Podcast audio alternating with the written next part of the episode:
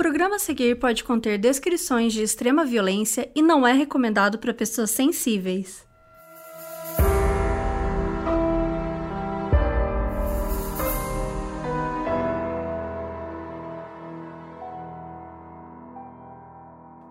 Aqui é a Mabê. E aqui é a Carol Moreira. E hoje a gente vai contar uma história que aconteceu na Inglaterra. Um homem atacava prostitutas e as estripava. E não, a gente não tá falando do Jack o estripador. Até, se você quiser saber sobre o caso do Jack o estripador, a gente já fez, inclusive foi o primeiro episódio de 2021 então vai lá ouvir. A gente está falando de um caso que aconteceu nos anos 70 e foi a maior investigação criminal da história do Reino Unido. Saiu recentemente um documentário na Netflix que se chama O Estripador. Tem quatro episódios e conta a história dele, o estripador de Yorkshire.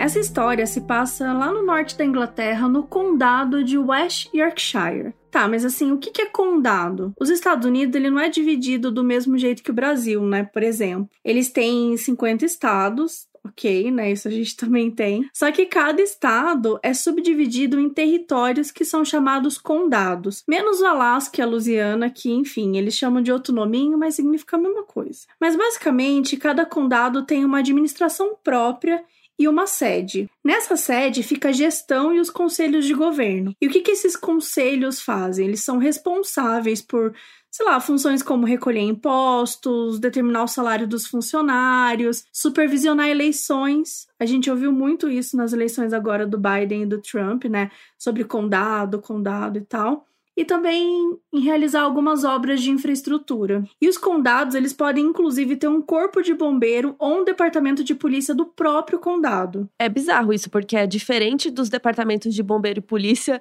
que são operados individualmente pelas cidades ou pelo governo estadual. Então, assim, it's complicated, né? É meio complicado. Avril Lavigne já falou. Então, assim, dito isso, o condado de West Yorkshire, ele abarca cinco distritos, mas os mais importantes para essa história são dois, Bradford e Leeds. Então, West Yorkshire é um condado que cresceu em torno de suas indústrias: a indústria de tecidos, indústria de engenharia pesada, áreas de mineração e carvoaria. Só que nos anos 70, as indústrias começaram a decair muito e o desemprego aumentou, as pessoas estavam desesperadas e muita gente até se mudou de lá ou foi buscar oportunidades em outros locais lá do Reino Unido. Ou seja, estava um momento bem difícil ali. Em outubro de 1975, a polícia recebeu uma ligação falando que tinha um corpo de uma mulher que né, não conseguiu identificar, ficava perto de um parque infantil que era o Prince Philip, que ficava em Leeds. Ela foi atingida com muita força na cabeça e outros ferimentos que a polícia não quis divulgar. A gente já falou um pouco sobre isso no episódio do assassino do Snapchat, sobre como às vezes a polícia não divulga todas as informações. Isso acontece basicamente por dois motivos principais. Porque sem acesso à informação, só quem sabe o que realmente aconteceu são os investigadores, né, e o criminoso. Alguns criminosos, inclusive, aproveitam dessas informações, né, que ainda não saíram e tal, para poder mostrar a própria autoria, né? Fui eu que fiz, ele divulga, ele fala alguma coisa que não saiu na imprensa ainda. Isso é importante também, gente, porque tem alguns casos que as pessoas assumem algum tipo de crime e não necessariamente elas cometeram um crime. Inclusive, até às vezes, quando a pessoa tá fazendo alguma confissão e ela confessa que matou de um jeito, só que aí descobre né, depois que a morte foi de outra forma. Então isso é bem importante você guardar essa informação na hora que você estiver precisando, né, atestar a veracidade dessa confissão, dessas autorias e tudo mais. E a gente tem aí como exemplo o Zodíaco, né? Que ele fez isso. Quando ele mandou a primeira carta, ele descreveu as posições do pé do casal que tava, que ele matou, né? Das primeiras vítimas dele. Então ele falou coisas que a polícia sabia que de fato só podia ter sido ditas pelo assassino. É, e outro motivo também é que às vezes a polícia não quer divulgar as informações para não causar pânico na sociedade, né? Para não gerar ansiedade, para as pessoas não ficarem desesperadas, né? Então assim, principalmente os crimes muito brutais, eles podem provocar traumas na sociedade, né? Então, por isso, muitas vezes a polícia omite algumas informações que poderiam chocar as pessoas e tal. Inclusive, o Robert Ressler cita isso no livro que saiu recentemente, o Mind Hunter Profile, que ele comenta que um assassino saiu na mídia que ele tinha matado uma mulher e tal com brutalidade. Mas eles não descreveram exatamente o que aconteceu, porque, tipo, envolvia estuprar, colocar fezes de animais dentro da boca da vítima, beber o sangue, sabe? Umas coisas bem horríveis. Então, tipo, qual a importância de divulgar isso pro público, sabe? Ninguém precisa saber disso. É melhor poupar as pessoas, né? Enfim. Voltando, a polícia não divulgou o estado do corpo da vítima. E mais tarde ela foi identificada como Vilma McCann, de 28 anos. Ela era divorciada e tinha quatro filhos. Ela tinha saído à noite para beber e tinha deixado as crianças dormindo. E a polícia foi até a casa dela e conversou com os filhos. Aí fizeram um chocolate quente para eles, tal, porque enfim, né, eles não sabiam o que tinha acontecido. A mãe estava desaparecida e tava só um monte de gente surgindo lá na frente da casa. Então, é, eles não estavam entendendo direito o que aconteceu. E aí a polícia fez isso e contou que a mãe deles tinha ido para o céu e que não voltaria mais. E o corpo da mãe estava a 150 metros da casa. Ela foi atacada duas vezes na cabeça com um martelo e esfaqueada várias vezes no pescoço, no tórax e no abdômen. E segundo o médico legista, o assassino não teve pressa. Pela experiência dele, parecia ter sido cometido por alguém que tinha um grau considerável de distúrbios. E o pub onde ela tinha ido beber ficava numa região da cidade que tinha uma grande população de imigrantes, grande parte da comunidade negra, uma galera com menor poder aquisitivo. E a polícia precisava investigar e saber se tinham testemunhas. Só que rolavam muitas tretas entre eles e a polícia, então eles não confiavam muito na polícia e não queriam falar com eles. Chapeltown era conhecida por ser a principal área de prostituição lá em Leeds. E a Vilma, aquela vítima, morava num bairro próximo. Então, por estar perto do bairro, a polícia desconfiou que o crime pudesse estar ligado à prostituição. Tipo, ela morava num bairro que tinha prostitutas, então automaticamente ela era o quê? Uma prostituta, né? Porque isso já foi suficiente para a imprensa e para a polícia, né? Afinal, ela era uma mulher, mãe de quatro filhos, que tava indo pra balada, era divorciada, né? Tipo, que absurdo. Gente, pelo amor de Deus, prenda essa mulher urgente, sabe? O crime Alguém que ela prenda. tá cometendo. Alguém prenda essa mulher urgente. Ela, ela foi pra uma balada sendo mãe. Como assim uma mãe se divertindo? Que Né? nojo. Horrível. absurdo. A imprensa se referiu a ela como uma garota que gostava de se divertir. Tipo, oi? E sim, tá, a Vilma gostava de se divertir. Gente, eu também gosto de me divertir. E você, Carol, você gosta? Você, Ah, você curte se divertir? todos os dias, não é mesmo? Ou seja, tá tudo bem se divertir, gente. Principalmente se você for mulher. Se você for homem também. E se você não se considerar nenhum gênero e ainda assim quiser se divertir, tá tudo bem. E se você for reptiliano? Também. Tá liberado? O importante é se divertir, sabe? Tá tudo bem. Ela era uma mulher super forte que buscava formas de trazer dinheiro pra casa. E eles quase não tinham dinheiro. Então, às vezes, os filhos eram deixados em um lar adotivo e depois ela voltava pra buscar. O pai das crianças era violento, ele bebia muito e gastava todo o dinheiro em apostas. E aí, quando eles se separaram, ela de repente se viu né, sozinha numa casa, tendo que sustentar e criar sozinha quatro crianças. Meses depois, ela foi assassinada e aí as crianças foram para assistência social. A Vilma era uma vítima, só que como disseram que ela era prostituta, as pessoas não deram importância para sua morte. Dias depois, ela foi esquecida.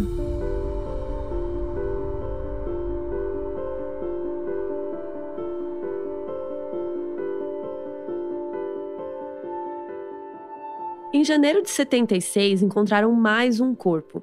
Dessa vez, ele estava atrás de uma padaria em Chapeltown. A polícia foi investigar e inicialmente pediram ajuda na identificação do corpo, mas eles achavam que o crime não tinha nada a ver com sexo nem com roubo. Por quê, né? Porque tudo que acontecia em Chapeltown, por causa da, da prostituição, né? Eles falavam, ah, é prostituição, tem a ver com prostituta, tem a ver com não sei o quê. Então, eles falaram, pera, esse crime aqui não tem nada a ver com isso. E aí, finalmente identificaram a vítima era Emily Jackson, de 43 anos. Ela era casada e tinha três filhos. O marido estava falido e eles estavam desesperados por dinheiro. A polícia pediu para o filho de 17 anos identificar a mãe, ou o que sobrou dela, porque, gente, ela foi esfaqueada 56 vezes. Foi muito brutal. Tinha uma pisada forte feita por uma bota na coxa, que a polícia depois descobriu que era uma bota de número 38. E eles consideraram pequena para homens. Aí já eles já conseguiram uma boa pista. Tinha duas fraturas no crânio. E aí foi quando conectaram o caso dela com o da Vilma McCann que era a vítima anterior. A partir desse caso, a polícia determinou que o assassino odiava prostitutas. Em fevereiro de 77, mais de um ano depois, o corpo de Irene Richardson foi encontrado no parque Roundhay Park, que é um dos maiores parques da Europa. Quem encontrou foi um transeunte passeando com um cachorro. A vítima tinha 28 anos e a polícia descobriu que ela tinha ficado desempregada e que estava meio sem grana e tal. Então eles pensaram que ela podia ter pedido carona ou poderia estar se prostituindo, eles não sabiam dizer. Ela foi encontrada de bruços mas tinha uns objetos ali na cena. É, só que esses objetos eles estavam bem organizados, tipo, a bota dela estava colocada certinha do lado das pernas, a bolsa também estava colocada junto com os pertences no chão, só que alinhados assim, de uma forma meio peculiar. Não tinha provas de abuso sexual e não encontraram fluidos. Encontraram algumas marcas de pneu do carro e levaram para análise. Mas eles perceberam que tinha um padrão de golpe e de mutilação quando eles foram comparar com as outras mortes agora eles tinham a prova de que se tratava de um serial killer. Os jornais começaram a publicar os crimes, mas eram notícias curtinhas, notas, sabe, nada que fosse assim muito destacado. E o Jack, o estripador, ainda estava muito vivo na mente das pessoas, né? Vocês já viram lá no nosso episódio o caso, e o caso tem muito a ver com esse mesmo, né? Porque o Jack o Estripador, ele perseguia as prostitutas, né? Ele atacava na calada da noite, ele estripava. Então, a mídia se aproveitou disso e começou a lidar como se esse assassino de agora fosse uma tipo uma reencarnação do Jack o Estripador, que era um assassino lendário, né, e tal. Só que agora ele estava ali no norte da Inglaterra. E a polícia era um pouco desorganizada, porque em 74, Leeds e Bradford foram fundidas com o condado de West Yorkshire. A gente tinha falado ali antes, né, que o condado abarca cinco distritos, mas isso a partir de 74. Até então, enquanto a gente está contando aqui, não era, é, não pertencia ainda. Então, por causa disso tudo, por conta dessa união, os policiais foram realocados e divididos. E aí se perdeu muita informação dos casos, dos informantes. Tipo, esses novos policiais, eles não tinham mais o histórico todo das coisas, né, por assim dizer. E também tinha o desânimo de quem estava procurando há uns três anos, né, essa história, e não, não evoluía, não sabia de nada. E quando virou um caso de serial killer, outras forças policiais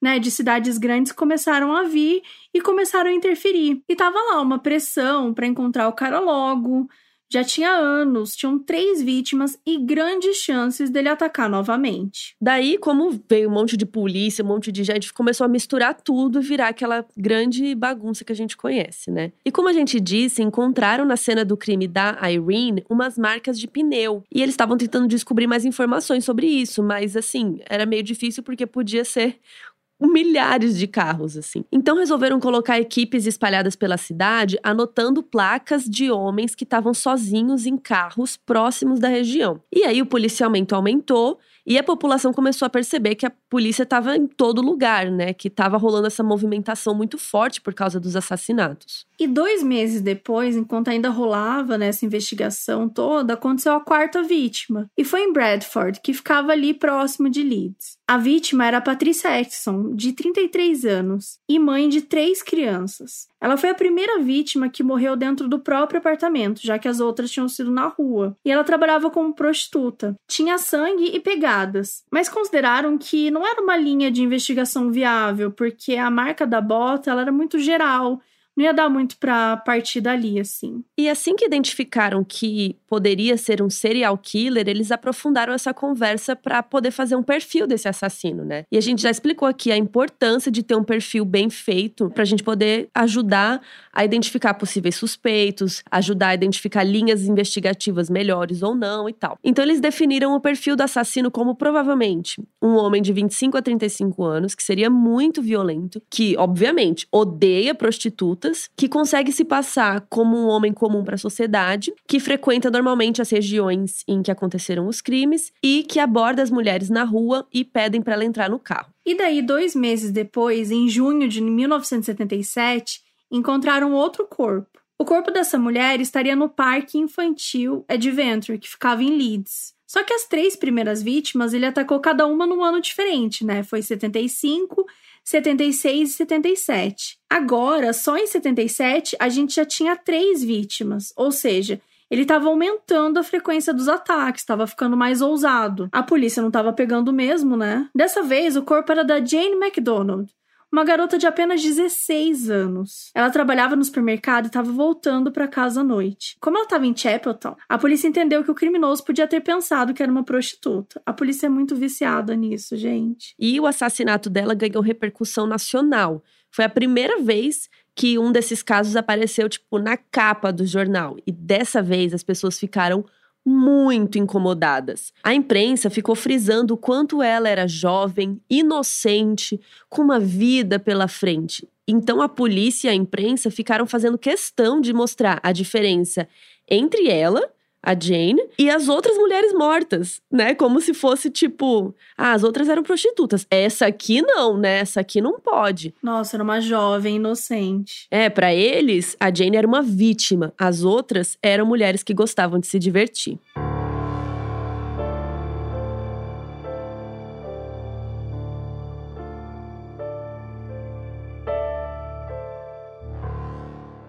Bom, agora que a gente tem uma inocente, né? Agora que é um crime, que, que algo realmente está acontecendo, a pressão popular começou a exigir resultados da polícia. Então, o George Oldfield, que era o chefe de investigações da West Yorkshire, ele foi nomeado como investigador sênior e ele trouxe toda uma equipe junto para liderar esse novo momento da investigação. Só que eles não tinham muitas pistas e assim, anos 70, análise forense ainda não era lá aquelas coisas. Só para dar um pouco de contexto, em 1985, né, 12 anos depois do que a gente está comentando aqui, o geneticista Alec Jeffries ele publicou um estudo de métodos que permitiria identificar uma pessoa através do DNA. E essa descoberta dele revolucionou a medicina e as análises forenses, e já foi responsável por diversos crimes solucionados até hoje. Dois anos depois dessa descoberta, em 1987, a polícia pediria ajuda a esse geneticista para lidar com o caso que eles estavam tendo lá, de um estuprador também, e a gente teria o primeiro caso de análise do DNA numa investigação criminal. Inclusive, isso também aconteceu na Inglaterra, esse caso é muito famoso, quem sabe, né, não vale um episódio do Modus. Super. No Brasil, essa mesma técnica só chegou uns 10 anos depois. A gente vai explicar isso melhor no nosso livro, nosso futuro livro, uh! que a gente já está escrevendo e vai sair aqui esse ano ainda, em 2021, mais para o segundo semestre. A gente não tem uma data ainda, mas a gente está escrevendo um livro com a intrínseca, gente. Chique. Chique demais. E lá a gente vai dar várias dessas explicaçõezinhas como é que funciona isso? Quando que o DNA foi descoberto, o DNA para ser investigado, né, dentro da dessa análise forense, entre outras coisas que são importantes para a gente entender um pouco mais como é que funciona essa investigação, né? É isso, mas enfim, vamos voltar, né? Nos anos 70, essas análises de sangue ou de fluidos, elas não davam para identificar muita coisa, essa é a verdade. E a polícia não tinha nem saliva nem sêmen do suspeito, então assim, tava difícil. E aí a polícia resolveu se comunicar com o assassino por meio dos jornais. Gente, eles fizeram uma matéria chamada Mensagem para o Estripador, que assim, na minha humilde opinião, foi de uma irresponsabilidade, gente. Mas a gente vai contar para vocês o que tinha nesse texto, que também não foi nada responsável. Eu acho que só de mandar uma mensagem para assassino, eu já acharia irresponsável. Mas eles fizeram uma mensagem que, olha, escuta só. O texto falava basicamente, né, ele tinha matado cinco mulheres, que acreditavam que ele tinha ódio das prostitutas, mas que isso tinha dado errado no domingo, porque ele acabou matando uma garota feliz, respeitável, trabalhadora e de uma família decente. Sério, que ódio. Como Gente, se as outras mulheres não fossem decentes. Como se elas não fossem respeitáveis, não fossem trabalhadoras. Cara. O ódio. Nojento, e isso nojento. era assim, a própria polícia meio que dando um aval que prostituta podia matar, né? Praticamente. É, era basicamente isso. Não, e aí, para melhorar, a, a carta lá, o texto termina assim. Apesar de você ser ruim, deve ter acontecido um remorso aí ao se livrar do sangue da Jane. Tipo, remorso porque ela era tão decente.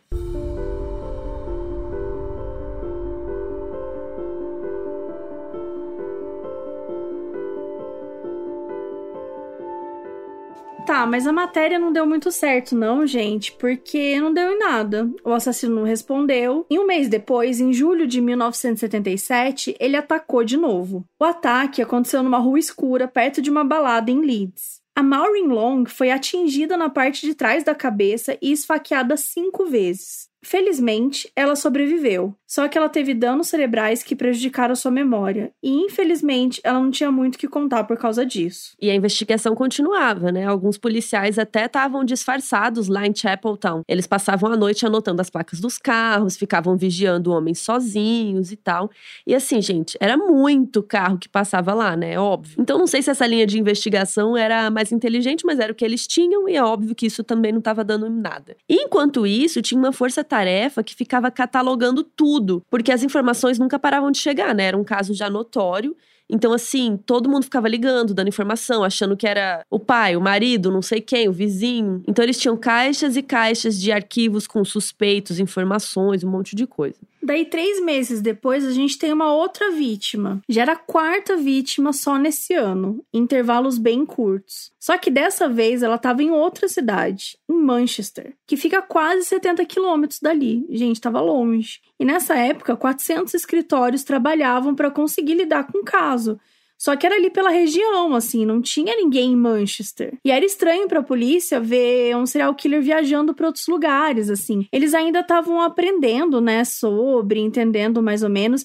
E eles tinham muito essa ideia de que geralmente atacavam só nas proximidades. Lembrando que nesse mesmo ano, o Ted Bundy já estava fazendo altas viagens, né? Ele estava passeando pelos Estados Unidos em diversos estados, matando adoidado por aí, né? Inclusive, falando nisso, esperem um próximo episódio do Ted Bundy. Mas como assim? Sim. Tipo, vocês já não falaram do Ted Bundy? Sim, gente, desde que a gente soltou aquele primeiro episódio do Modus Operandi, a gente mudou muito, né? A Mabê está mais soltinha, o formato dos episódios mudou, né? O jeito que a gente conta as histórias. E também saíram aí novas informações. Saiu um documentário muito interessante sobre ele no Amazon Prime Video, com a ex-namorada dando depoimentos. Então, assim, a Mabê falou. A Mabê veio com aquela história que ela sempre vem. Amiga, Ai, tive uma ideia. Sabia. Aí eu, lá vem, lá vem. Aí ela, vamos fazer do Ted Bundy? Eu, ah, não, essa ideia eu apoio. a gente vai. então a gente resolveu refazer o Ted Bundy nos novos moldes do modus operandi. Então aguardem, em breve vem aí. O famoso spoiler do futuro. Mas enfim, é, agora a polícia estava super assustada porque eles estavam investigando numa área e de repente, né, o cara tava podendo viajar para outros lugares. Então, assim, cometeu outros crimes e eles poderiam nunca encontrá-lo. Então, estavam aterrorizados com isso. Quando o corpo da Jean Jordan foi encontrado, ela estava 10 dias dada como desaparecida, esse novo corpo em Manchester. Ela estava nua e as roupas estavam espalhadas, e ela também foi esfaqueada e a cabeça estava amassada. Ela era prostituta e morreu em um local que era conhecido na região por ser lugares onde os homens iam procurar prostitutas e tudo mais. O legista disse que parecia que o assassino tinha voltado para a cena do crime depois, porque tinham cortes que foram feitos em outro tempo, sabe? Feitos tempo depois, como se o assassino estivesse tentando procurar alguma coisa. A bolsa dela foi jogada longe e o conteúdo ficou espalhado por todo lugar. E o criminoso deixou passar um bolso interno da bolsa dela que tinha uma nota de 5 libras. E assim, era uma nota novinha. E assim, por que, que isso é interessante? Porque cada nota tem um número de série. Caso você não saiba, tem uns numerinhos lá em todo o dinheiro. Então você consegue rastrear para qual distrito aquela nota foi quando ela saiu do banco, né? Ou até que dia que essa nota passou a circular por aí. E como essa nota era novinha, ela tinha acabado de sair do banco fazia poucos dias, a polícia desconfiou que o assassino podia ter se lembrado disso e por isso voltou para a cena do crime para ver se achava a nota e tal, mas não achou, desistiu e foi embora. A polícia conseguiu chegar em três bancos, em três distritos e acreditava que a nota fazia parte do salário de algum trabalhador. Então eles estavam tentando rastrear as indústrias que poderiam ter recebido essa nota. Porque como que funcionaria, gente? Não é hoje que você recebe o seu salário no no cartãozinho, na conta, que tá tudo fácil, né? Você receberia o dinheirão lá, entendeu? Então assim, como você recebia em dinheiro, por exemplo, se a Carol trabalha na minha empresa, né, e eu vou pagar para ela, e essa nota veio na minha empresa. Eu consigo rastrear no sentido tipo, ó, eu paguei essa nota para Carol. Então essa nota começou ali na Carol. Vamos dar uma investigada nela. Então, por isso tudo que era tão importante descobrir uh, essas infos sobre a nota. E eles estavam tentando de tudo, né? E investigaram fábricas, interrogaram vários suspeitos. Em uma única noite, eles interrogaram mais de 100 homens. Mas não deu mais nada. E alguns meses depois, mais uma sobrevivente a Marilyn Moore. Diferente da Maureen, a primeira sobrevivente, essa aqui se lembrava do ataque. E ela contou que ela puxou a calça do assassino e tentou se proteger enquanto ele batia nela. E aí ele acabou fugindo de carro. O pneu dele deixou mais marcas que bateram com as marcas de pneu lá do caso da Irene. Então, ótimo, né? Eles estavam realmente confirmando que era provavelmente o mesmo cara. E essa vítima de agora, a Marilyn, deu uma boa descrição dele e aí nasceu o primeiro retrato falado desse criminoso. E agora a polícia tinha certeza que o caso ia se resolver.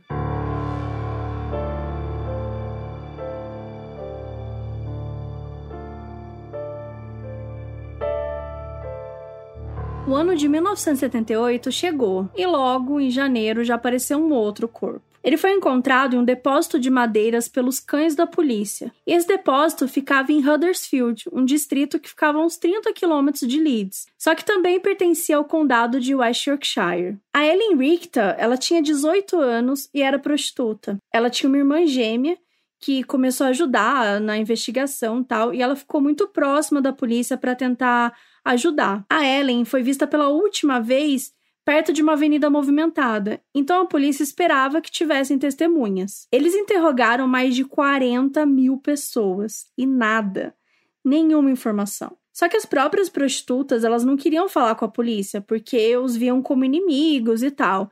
E os clientes das prostitutas, muito menos, né? Eles não queriam nem aparecer. E tem uma frase no documentário da Netflix, que a gente falou aqui, que conta desse caso, que é super importante, que o investigador fala assim: se um animal morre, as pessoas se revoltam e se apresentam para dar informações. Mas se uma prostituta morre, as pessoas não estão nem aí. É, então a polícia resolveu oferecer dinheiro para quem desse informações que levassem à prisão do estripador. E, obviamente, eles receberam milhares de ligações.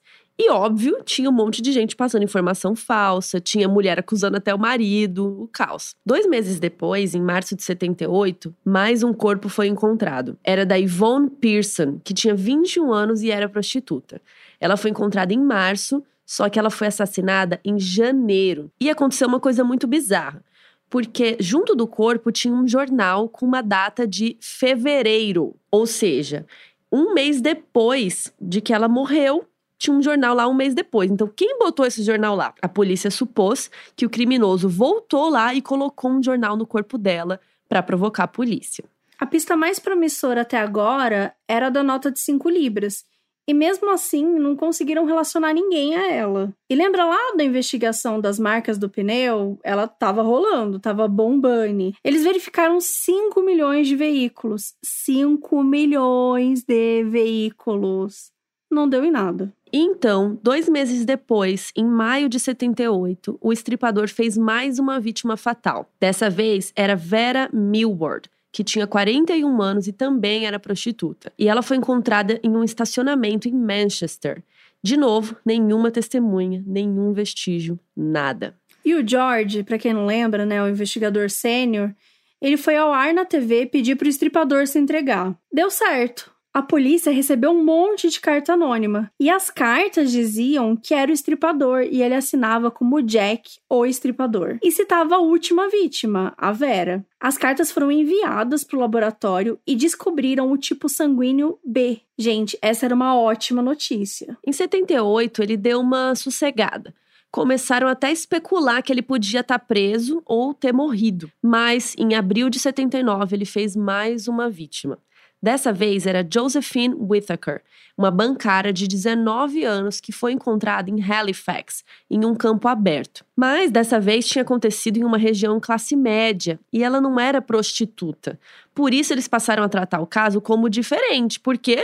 porque era a morte de uma jovem inocente, não é mesmo? Então, o investigador Moore, o George, deu uma entrevista falando que não era mais seguro as mulheres saírem à noite sozinhas. Que a tática do estripador mudou que agora não é só prostituta, que pode ser qualquer mulher que poderia ser atacada. Como se matar a prostituta não fosse nada demais. E os jornais começaram a trazer umas mensagens do tipo: mulheres, não andem sozinhas, não saiam. Só que no final dos anos 70, gente, tinha uma sensação assim de liberdade gigantesca. A sociedade estava mudando, estava aceitando novos comportamentos, né? A mulher agora começava a criar filhos sozinha, às vezes os casais se juntavam em vez de casar, enfim, não era mais aquelas tradições assim tão levadas a sério. Em resumo, as mulheres estavam mais rolezeiras. Inclusive, alguns homens se aproveitaram desse terror que estava acontecendo para controlar suas esposas, falando que elas não deveriam sair, que eles buscariam os rolês. Alguns faziam realmente por estarem preocupados,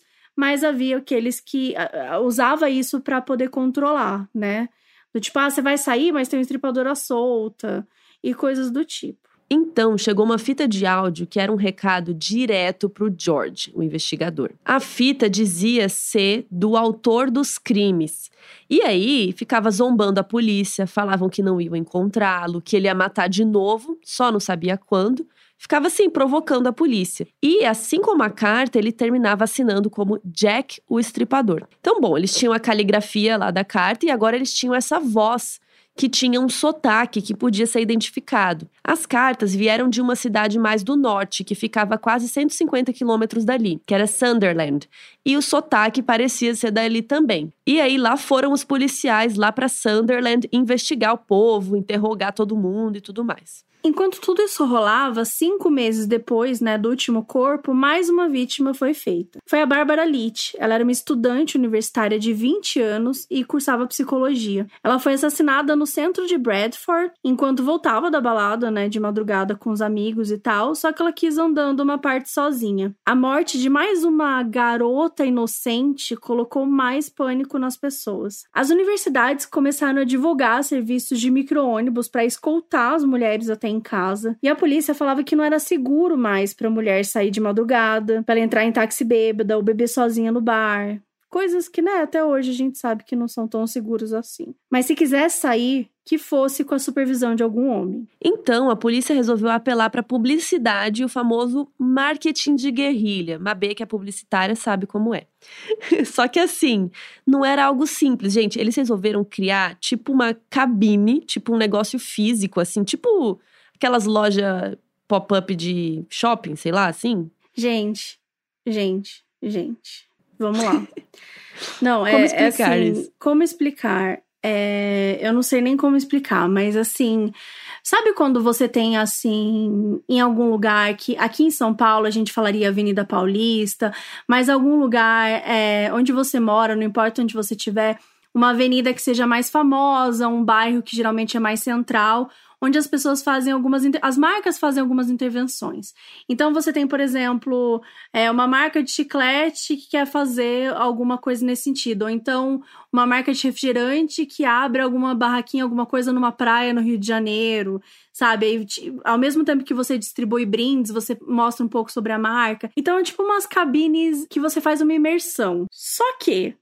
Uma coisa é você fazer isso, né, numa marca divertida numa marca legal. Essa cabine, ela era basicamente você entrava nela e você via as pistas assim que a polícia tinha e você ouvia a fita do cara falando lá para ver se você reconhecia o, o sotaque dele e você também podia ver as cartas que ele tinha escrito. Então, tipo assim, era uma cabine bizarra, assim, que você entrava para ficar ouvindo um negócio mó pesado, né? De um cara que tava matando um monte de mulher, assim, no meio da, da rua, sabe? Então foi realmente foi muito ousado pra época a polícia fazer algo assim. Gente, eles gastaram um milhão de libras, que é o equivalente hoje a 7 milhões de reais. Então, assim, eles pegaram uma grana, investiram, óbvio, né? Não tinha o zap na época, eles precisavam que essa mensagem ficasse, que, que as pessoas pudessem ouvir em todos os lugares. Então, eles estavam lá, pegaram todo o dinheiro que tinha, muita, muitas empresas doaram dinheiro para ajudar também recolheram tudo isso e gastaram nesse marketing aí. Não, e isso não foi o mais bizarro, porque, gente, eles iam nas baladas. tipo, imagina, você tá na balada, tá dançando lá e tal. E aí a polícia chegava lá e pedia pro DJ colocar um áudio do estripador falando. Imagina, você tá na balada, toca um áudio do cara, do assassino do momento, que tá matando todo mundo. Aí como que você volta para dançar depois disso? Gente, o eles clima, fizeram isso. O clima, o clima você volta, torta de climão. Né? Aí você tá, imagina, você tá paquerando um boy, aí você olha pra ele assim, mano, ele pode ser o estripador. e vai embora, né? Tipo, o que, que você faz? E eles fizeram isso quase em todas as baladas da região. A ideia era fazer com que todo mundo ouvisse a voz, para que se você ouvisse essa voz na vida real, né, ali presencialmente, você reconhecesse. E como sempre, eles receberam milhares de informações, ligações que nunca levaram a nada.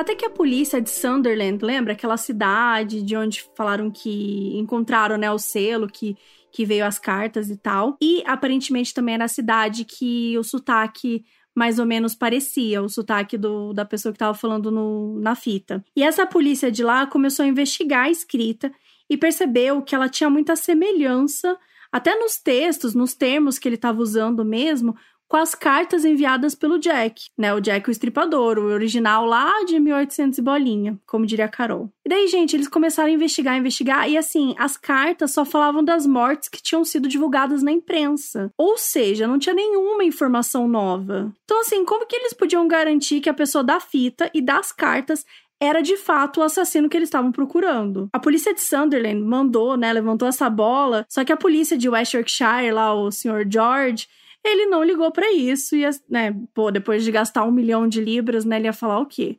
Então, assim, eles simplesmente fizeram a egípcia com a galera do de Sunderland e continuaram a vida lá. Mica, explica para quem não conhece o que é fazer egípcia, que eu amo esse meme. Ignoraram. Não sei nem se é um meme, né? Tem aquele símbolo, né, dos egípcios que eles estão sempre olhando de ladinho, assim, sabe? Com as mãozinhas pro lado e tem o rostinho virado. Então, fazer egípcia é uma gíria Não acredito que eu tô falando isso. É uma gíria que é basicamente você ignora. Você tá virando de lado e não tá fazendo egípcia para aquela situação. Eu amo esse meme. Então, a campanha publicitária lá deles estava completando um ano e não trouxe nenhum fruto. Já fazia um ano e dois meses que tinha acontecido o crime anterior e quando ninguém esperava, mais um corpo apareceu. Em novembro de 1980, encontraram a bolsa de uma estudante em uma rua em Leeds e tinha sangue dentro. Aí ligaram para a polícia. E aí a polícia foi lá, fez uma busca meio superficial assim e foi embora. E aí, 10 horas depois, alguém ligou para a polícia de novo e falou: Cara, eu encontrei um corpo aqui na rua. E era a mesma rua da noite anterior.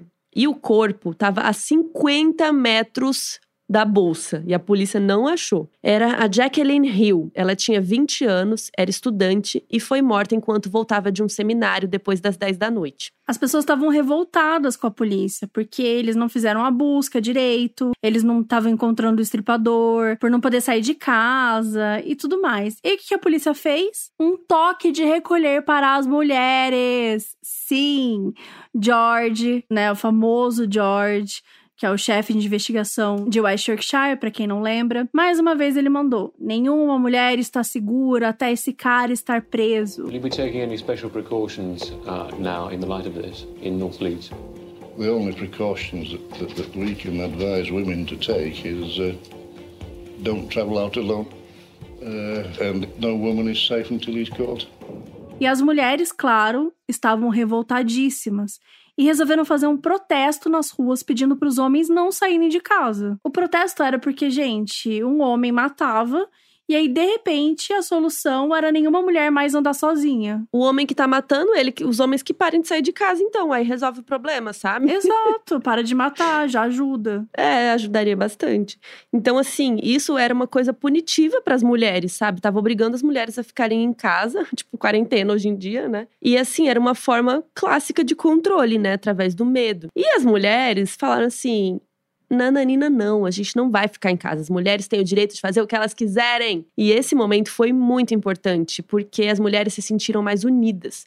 E elas se incomodavam, óbvio, que era um homem que estava matando as mulheres, mas também quem investigava eram os homens. Quem escreviam as notícias eram homens. Então, o protesto foi a primeira vez que as mulheres tiveram voz. A jornalista Joan Smith, que trabalhava no Sunday Times, queria ter acesso ao caso para analisar todos os detalhes. Ela estava um pouco desconfiada de como é que a polícia estava investigando isso. E a polícia fez um resumo do caso, chamado de relatório especial, e foi distribuído a várias forças policiais de todo o mundo, até a FBI tinha acesso e tal. Então o jornal Sunday Times pediu acesso. Olha isso, eles estavam lá na Inglaterra, mas eles pediram acesso para o FBI, porque segundo a lei americana de transparência, eles poderiam ter acesso e poder ler o, o relatório e tal. E eles receberam.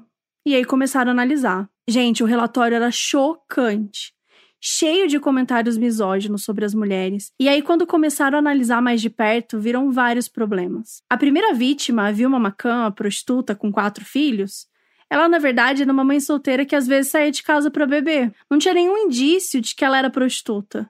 Só que definiram que ela era. A Irene também foi descrita como alguém possivelmente envolvida com prostituição, só que nunca teve nenhum indício disso. Era como se eles tivessem forçado um estereótipo para caber na teoria deles. Outros comentários do relatório eram tipo: ela era uma mulher de moral flexível, tinha um namorado jamaicano. Essa mulher era daquelas que ia a pubs sozinha. Tinha um apetite sexual insaciável. Gente, desculpa, como que você vai saber o apetite sexual da pessoa falecida. Não, e qual o problema do apetite, né? Tipo não, assim. Primeiro que qual o problema e segundo como que eles sabem que ela era daquelas, não sei daqui, ah, porra. E aí a jornalista do Sunday Times viu que tinham outros ataques que tinham rolado antes, mas, porque as mulheres não eram prostitutas, eles não colocaram no mesmo arquivo, como se fosse do mesmo cara. E também eles não seguiram muito o depoimento das sobreviventes, sendo que uma delas disse que definitivamente o sotaque do cara era de Yorkshire. E aí, por causa daquele da fita lá, eles acabaram indo por outro caminho, né? Eles falaram: não, não é de Yorkshire. O sotaque é do lugar tal aqui que a gente está ouvindo na fita. Então, assim, basicamente o cara não atacava só prostitutas e o sotaque dele era de Yorkshire. Então o perfil, eu tô indignada, né, gente? Desculpa, mas assim, o perfil era completamente diferente do que a polícia estava apresentando. Que ódio. Em janeiro de 1981, tinha uma patrulha policial, né? Ela estava passando por uma área que era conhecida por prostituição e tal, e passou por um carro que tinha um homem e uma mulher e chegaram meio perto. E o cara estava bem nervoso. E daí, quando eles foram checar a placa do carro, ela era falsa. Então, ele foi levado para a delegacia para prestar depoimento. Só que um dos policiais viu o retrato falado, lembra aquele de anos atrás que a Marilyn fez e viu que o cara era meio parecido. Só que não tinha nada sobre ele, né? Então, o policial resolveu voltar até o local onde estava o carro e dar uma fuçada sozinho. O policial achou um martelo e uma faca. E assim que a polícia começou a interrogar esse cara lá do carro, ele assumiu tudo, falou o que as vítimas estavam usando, onde aconteceram os crimes, ele passou todas as informações. E ele narrava tudo como se ele estivesse ditando um texto assim, sem emoção nenhuma. E então, tudo mudou. A polícia fez uma coletiva e anunciou que um homem de 30 e poucos anos estava sob custódia e que ele estava sendo interrogado pelos crimes do estripador. O mistério finalmente chegava ao fim.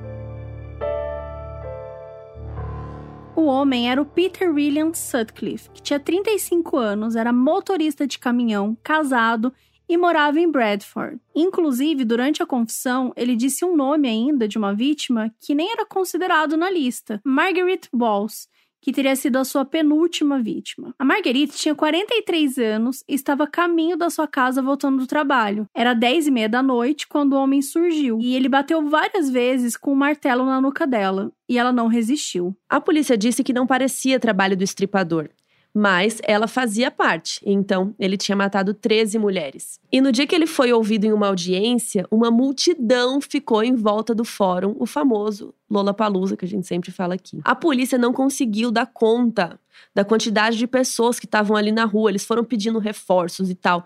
Até uma hora que eles contaram que tinha mais de duas mil pessoas ali. O povo estava enlouquecido. E só depois que eles conseguiram garantir a segurança ali, tudo para garantir a segurança do réu, é que o carro da polícia chegou e mesmo assim a galera foi em cima enlouquecida. Quando as pessoas viram ele fisicamente, elas se chocaram. Era um homem normal, não era um monstro. Esse aqui é o famoso, aquelas pessoas acham que o assassino tem uma cara, né, específica. Que as pessoas não têm cara de assassino, que a gente já falou isso algumas vezes. Mas enfim, como é que era a vida então do, do Peter? O Peter nasceu no dia 2 de junho de 1946, em Bingley, no Reino Unido. Na infância, ele faltava às aulas para não interagir com as pessoas, de tão tímido que ele é. Ele era uma criança muito quieta, muito retraída. E então ele era muito grudado na mãe.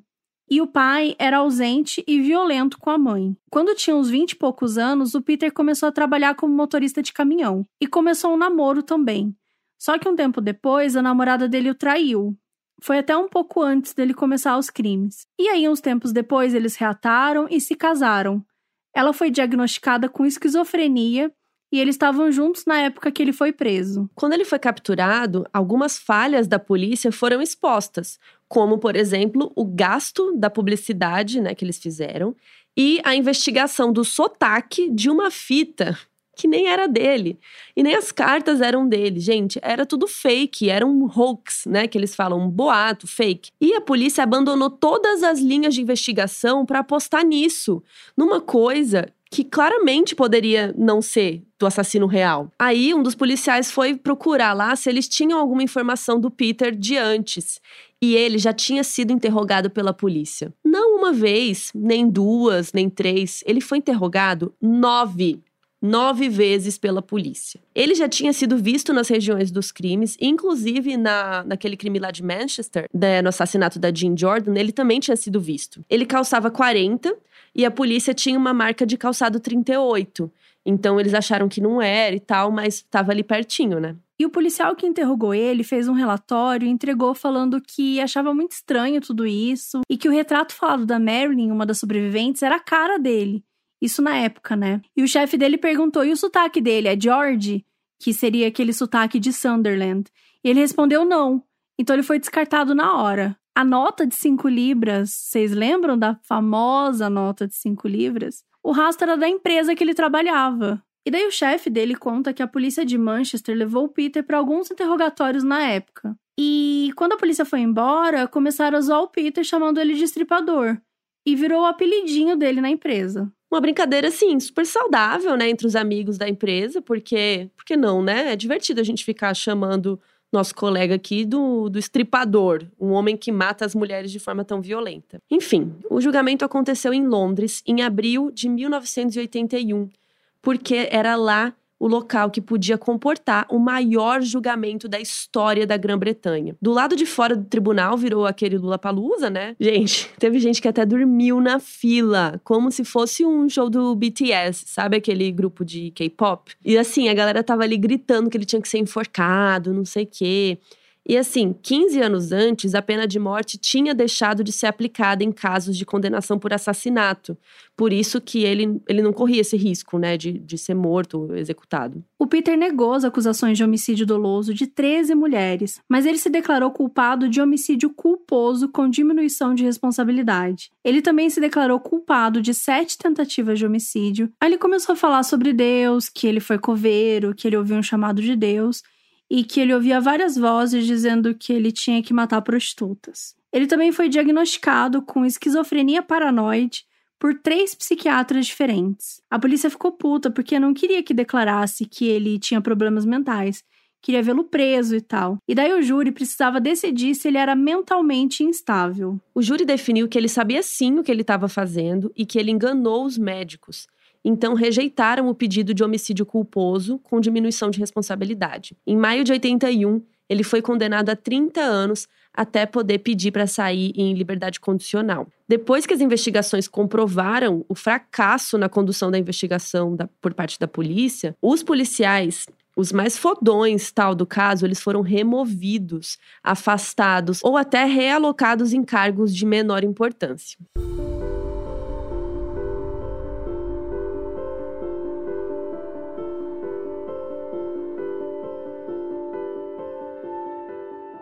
Tá, mas e o cara das cartas, da fita? Quem que era? Quem que foi o responsável por fazer a polícia gastar mais de um milhão de libras em uma linha investigativa furada? Em 2005, 25 anos depois dos casos começarem, alguns policiais resolveram revisitar essa parte do caso e investigar se encontrariam algum fragmento de DNA nos envelopes e encontraram. Então eles colocaram lá no Banco Nacional de DNA do Reino Unido para ver se dava match com alguém. As chances eram pequenas e tal, mas valia a pena tentar. E eles conseguiram um DNA e batia com um homem que foi preso em 2001, lá aquele cara embriagado fazendo merda lá. O nome dele era John Humble.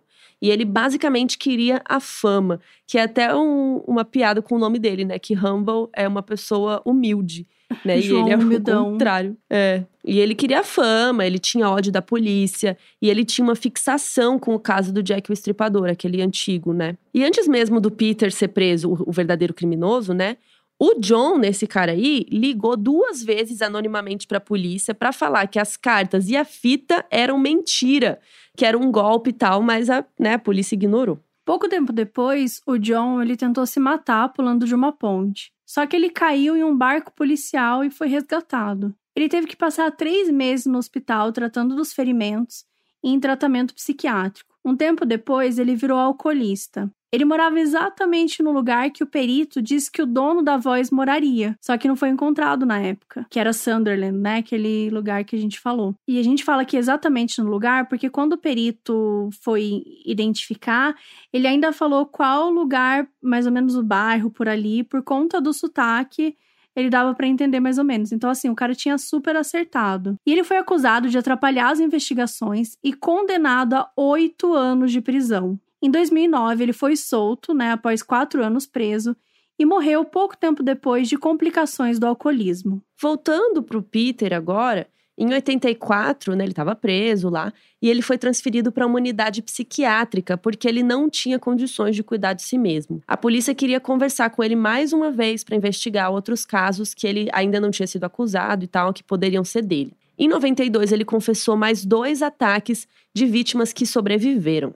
E perto de cumprir os 30 anos de prisão, lá em 2010, uma decisão do Tribunal Superior determinou que ele nunca mais poderia ser libertado da prisão. Então Peter continuou preso até que, 2020, ele foi diagnosticado com Covid-19, mas recusou o tratamento. Sim, o estripador de Yorkshire morreu de Covid-19. Ele morreu aos 74 anos no dia 13 de novembro de 2020. A Joan Smith, a jornalista que tinha pedido para olhar o relatório e tal, ela disse: Se você está procurando uma figura vitoriana lendária, é improvável que pense em um motorista de caminhão de Bradford. Eles tinham caído nessa narrativa de ser um ressurgimento do Jack o Estripador.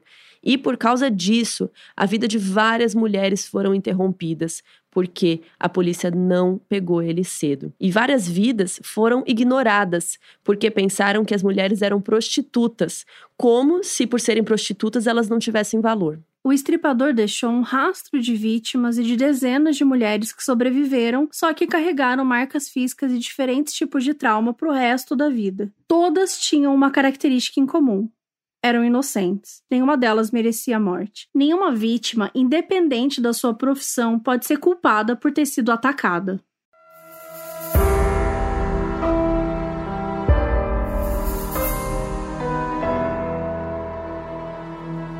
Esse episódio foi pedido por Ana Flávia Guimarães, Ceci, Emília e foi escrito por Mabê Bonafé e apresentado por Mabê e Carol Moreira.